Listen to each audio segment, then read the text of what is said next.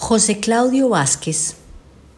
Cuando tenía ocho años, Claudio llegó a Arauca con su familia y se encontró con toda la fauna que no había en Zetaquira, Boyacá, de donde venían.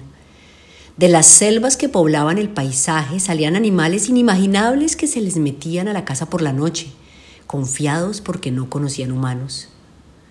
Recuerda los cachicamos o armadillos, los osos palmeros, las dantas y los mapuros que se les comían las gallinas. Recuerda también los puercoespines, inofensivos, a los que les gustaba hacer nido en los zarzos de los ranchos de palma. Bajaban en la noche y volvían a guardarse. Claudio no había visto a nadie tallar madera, pero a los 15 años se le prendió la chispa y empezó a tallar lo que podía con sus propias manos y un pedazo de cuchillo. De todos los animales que veía, escogió los búhos para iniciarse en el camino empírico de la talla en madera. Lo rodeaban varias clases de búhos, a las que reconoce de vista y por su canto, más que por su nombre. Para hacerlos optó por el caracara, de madera blanca y negra usada en la fabricación de canoas. Los vendió en llaveros y sueltos, y se quedó con un par como recuerdo de sus primeros trabajos en madera. Poco queda de las selvas que José Claudio conoció de niño, llenas de fauna, vegetación y de las imponentes y sobresalientes tolúas o cedro macho, de dos metros de radio y entre 30 y 40 metros de altura. Las selvas fueron taladas por quienes llegaron a vivir en estas tierras queriendo volverlas productivas, y en su lugar se llenaron de cultivos de plátano, maíz, piña, maracuyá y de ganado. Se trata de tierras fértiles donde no se encuentra piedra, solo pulpa, como le dicen. Hoy, de las tolúas centenarias que crecían en la fértil selva, solo queda el recuerdo. Al mismo tiempo que talaron el monte, se comercializó su madera, preciada por su calidad para construir embarcaciones. El propio José Claudio trabajó por muchos años en los aserraderos que exportaban la madera de Tolúa, hasta que cayó en la cuenta de lo peligrosa e irrespetuosa que era esa labor. Vio a los árboles con otra cara, como dice.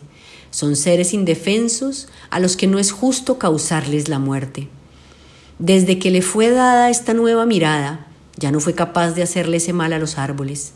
Ahora busca las tolúas pequeñas, nietas y bisnietas de sus monumentales abuelas, las encuentra en las costas de los caños y ríos El Pescador, Arauca, Madre Vieja, Banadía, Saravena y Fortul. Una vez se caen, desbordadas y arrastradas por el agua, José Claudio toma su madera, fina pero blanda, de borde blanco y centro rojo, distinta de la madera de sus abuelas de troncos inmensos, bordes blancos delgados y corazones rojos más anchos. Con su madera se ha dedicado a representar eso que conoce tan bien, la fauna y flora llanera. Este trabajo que le ha gustado desde joven y que aprendió a ejercer empíricamente, se benefició de las herramientas con las que se encontró al llegar de la montaña a Saravena. Los sinfines, caladoras, pinceles y aerógrafos que sin duda le han permitido crear piezas más fieles y delicadas.